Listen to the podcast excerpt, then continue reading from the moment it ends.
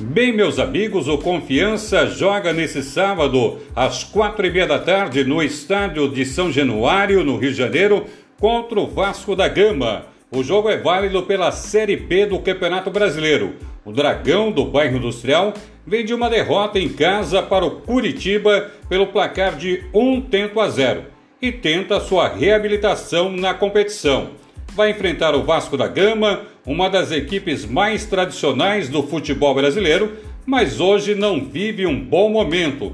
Está longe daquela equipe que encantou o futebol nacional na década de 80 com Roberto Dinamite, na década de 90 com Juninho Paulista, Juninho Pernambucano e Edmundo. O time hoje tem menos qualidade, por isso eu acredito que o Confiança mesmo jogando fora de casa, possa conseguir um resultado positivo. O técnico Rodrigo Santana não contará com o zagueiro de área Nery Bareiro e também o volante Serginho.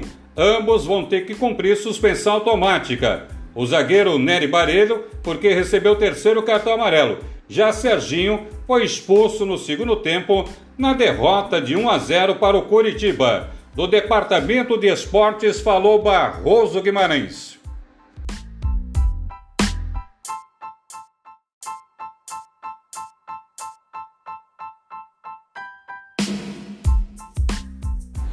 Bem, meus amigos, o Confiança joga nesse sábado, às quatro e meia da tarde, no estádio de São Januário, no Rio de Janeiro, contra o Vasco da Gama. O jogo é válido pela Série B do Campeonato Brasileiro. O Dragão do bairro Industrial vem de uma derrota em casa para o Curitiba pelo placar de um tento a zero e tenta sua reabilitação na competição. Vai enfrentar o Vasco da Gama, uma das equipes mais tradicionais do futebol brasileiro, mas hoje não vive um bom momento.